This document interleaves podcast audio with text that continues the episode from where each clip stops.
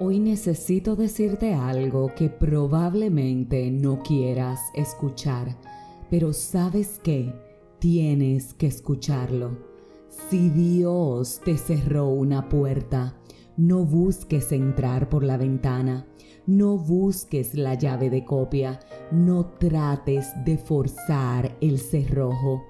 Si Dios decidió cerrar ese capítulo en tu vida, sacar esa persona de tu vida, cerrar ese ciclo en ti, es por una razón y es por un propósito cuántas cosas no hemos vivido las consecuencias no positivas precisamente por volver a los lugares de donde Dios nos sacó, por volver con las personas que Dios nos dijo no. Escucha bien, cuando Dios dice no, es no y es por tu bien. Un padre quiere lo mejor para su hijo y este padre no es cualquier padre, es el que te creó, es el que te diseñó, es el que puso propósito en tu vida, es el que creó un plan para cada día de tu existencia y es el que está buscando que te alinees con él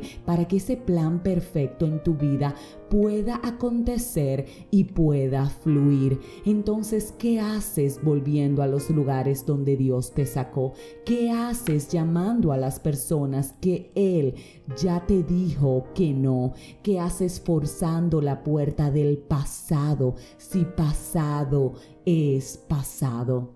Mira, muchas veces andamos quejándonos con Dios por las situaciones que estamos viviendo, quejándonos con Dios por las personas que tenemos al lado, quejándonos por la realidad que supuestamente nos ha tocado vivir. Ahora bien, la pregunta es, ¿son quejas fundamentadas? ¿Son quejas basadas en consecuencias de decisiones que están relacionadas con Dios?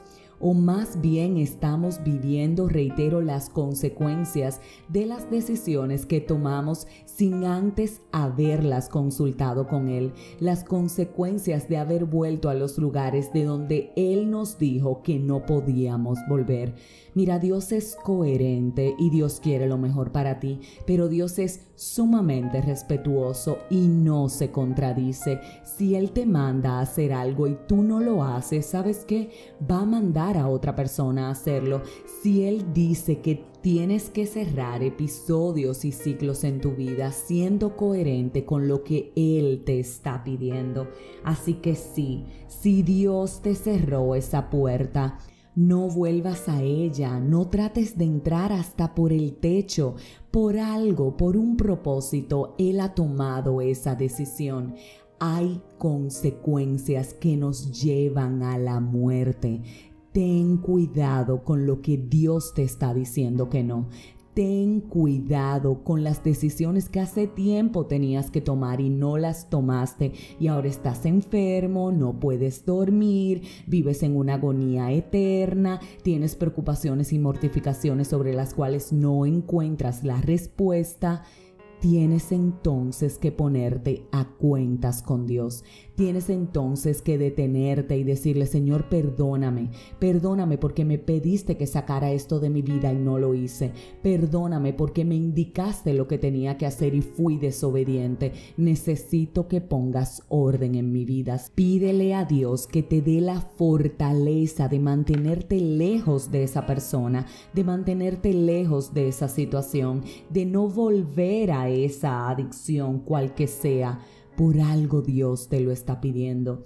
Él te va a dar la fortaleza, Él te va a dar la firmeza, Él te va a dar el carácter para que puedas decir que no. Pero todo va a partir de tu decisión. Necesito hacer tu voluntad.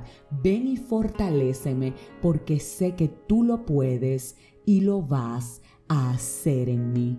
Sé firme y si Dios ya dijo no, no forces, camina adelante, tu futuro te espera, tu bendición te espera. Él tiene planes perfectos para ti, pero todo va a depender de que tú le obedezcas. Si este mensaje edificó tu vida, suscríbete, compártelo, pero como de costumbre, te espero mañana en un nuevo episodio de este tu podcast, 5 minutos de fe. Y recuerda, no vuelvas atrás.